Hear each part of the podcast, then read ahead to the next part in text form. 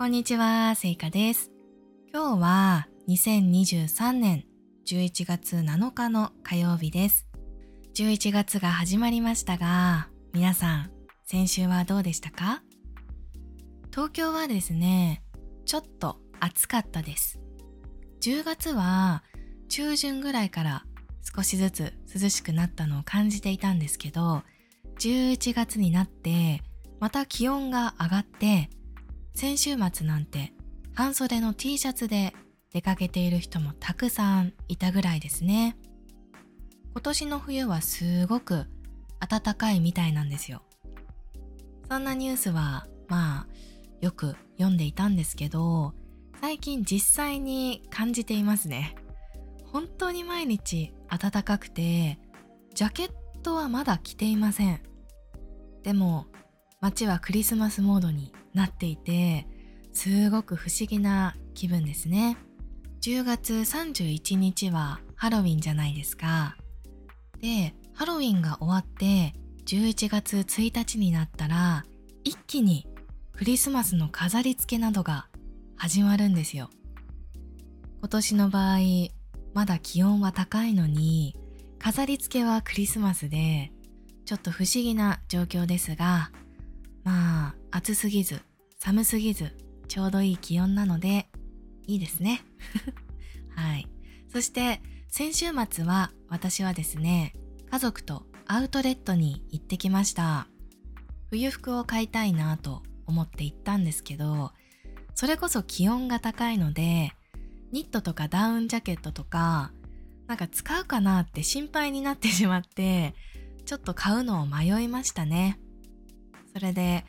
どんな季節でも使える服を何着か買って帰ってきました。まあ今は気温が高いんですけど来週ぐらいからぐっと気温が下がるみたいなので冬服も必要なんですよね。はい。まあ先週末は全然冬がイメージできなくて買えなかったんですけどまあ後で寒くなってきたらネットで買おうと思います。はい。で今日はですね菓子パンについてお話ししようと思います。皆さんは菓子パンを知っていますか？菓子パンというのは甘いパンのことです。日本のパン屋に行くとご飯系のパンと甘いパンが売っているんですけどご飯系のパンを惣菜パンとかおかずパンそして甘いパンを菓子パンと呼ぶことが多いです。日本で有名な菓子パンといったらメロンパンとかアンパンですね。はい。で日本には菓子パンがたくさんありますし菓子パンが好きな人が多いんですけど今日はですねその菓子パンの歴史について調べてお話ししようと思います。今日も久しぶりに Wikipedia を見ながらお話ししていきます。まずは菓子パンについてです。菓子パンとは表面に甘い味をつけたり甘みのある具を入れたパン。あんパンジャムパンクリームパンが日本三大菓子パンと言われている。ということでまあさっきも言ったんですけど菓子パンというのは甘いパンということですね。具というのはパンの中身のことです。パンの中に甘いあんことかジャムとかが入っているものを菓子パンというということですね。そして日本三大菓子パンというのは何かというと三大というのは人気があるパントップ3っていう感じですかね。なので人気があるパンはあんパンジャムパンクリームパンということです。はい。次に日本の菓子パンの歴史について見ていきます。1875年に銀座木村屋がアンパンを売り出して大ヒットとなった。アンパンが菓子パンの元祖であると考えられている。1900年には木村屋がジャムパンを。1904年には中村屋がクリームパンを売り出した。その後に庶民の間で菓子パンが定着した。ということです、えー木村屋というのは今もあるパンの会社ですねでその会社がアンパンというあんこが入ったパンを売って大ヒットということでたくさん売れたということですね。えー、アンパンが菓子パンの元祖であると書いてあるんですけど元祖というのは最初のものということなのでアンパンが最初の菓子パンということです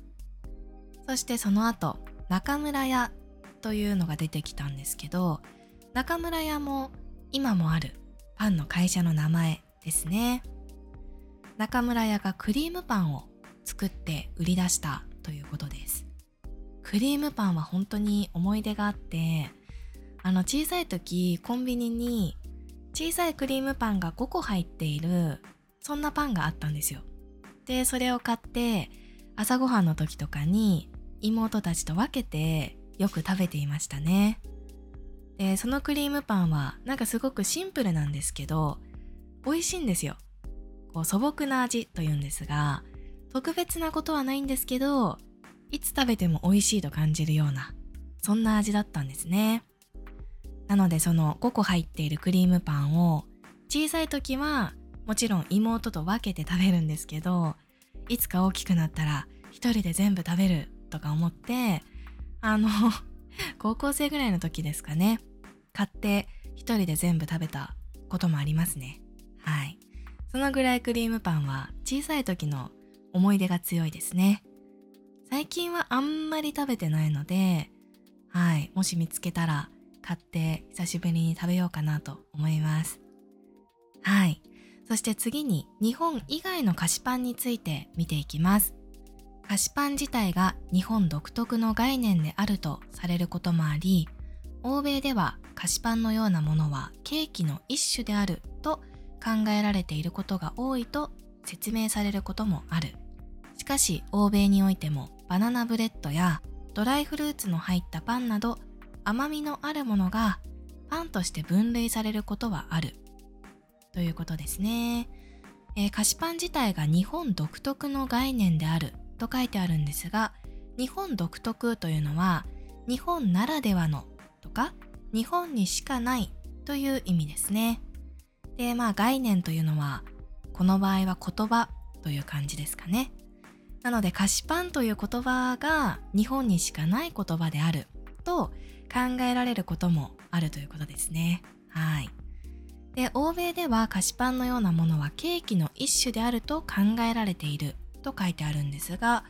欧米、ヨーロッパやアメリカですね。はい。ヨーロッパやアメリカではパンではなくてケーキの仲間、ケーキの友達 と考えられていることが多いということですね。あの確かに私アメリカに行った時にペイストリーという言葉を初めて見たんですよ。アメリカに1年ぐらい住んだことがあるんですけどスーパーとかに行くとペイストリーのコーナーがあるじゃないですか。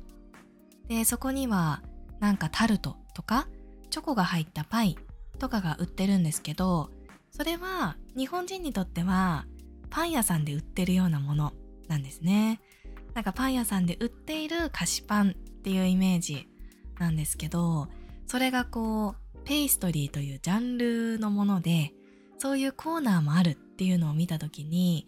すごく新鮮でびっくりした思い出があります同じような食べ物はもちろん日本にもアメリカにもヨーロッパとかにもあるとは思うんですけどどういうジャンルに分けるかっていうのが多分ちょっと違うんだと思いますね。はい。そして私はその菓子パンは知ってるんですけど菓子パンの中でどれが日本で生まれたものでとかは全然知らなかったんですが日本で生まれた有名な菓子パンはあんパンとかジャムパンとかクリームパンとかで例えばパンオショコラとかそういうものも日本のパン屋さんに行ったらほとんどあると思うんですけどそういうものは外国のペイストリーというジャンルのものが日本に入ってきて菓子パンとして売られているっていう感じなんですかね。はい。私も初めて知りました。ちなみに有名なメロンパンも日本でできた菓子パンだそうです。メロンパンはですね昔からすごく人気がある菓子パンなんですけど本当に最近はいろいろな種類があります。ビスケット生地がついているものとか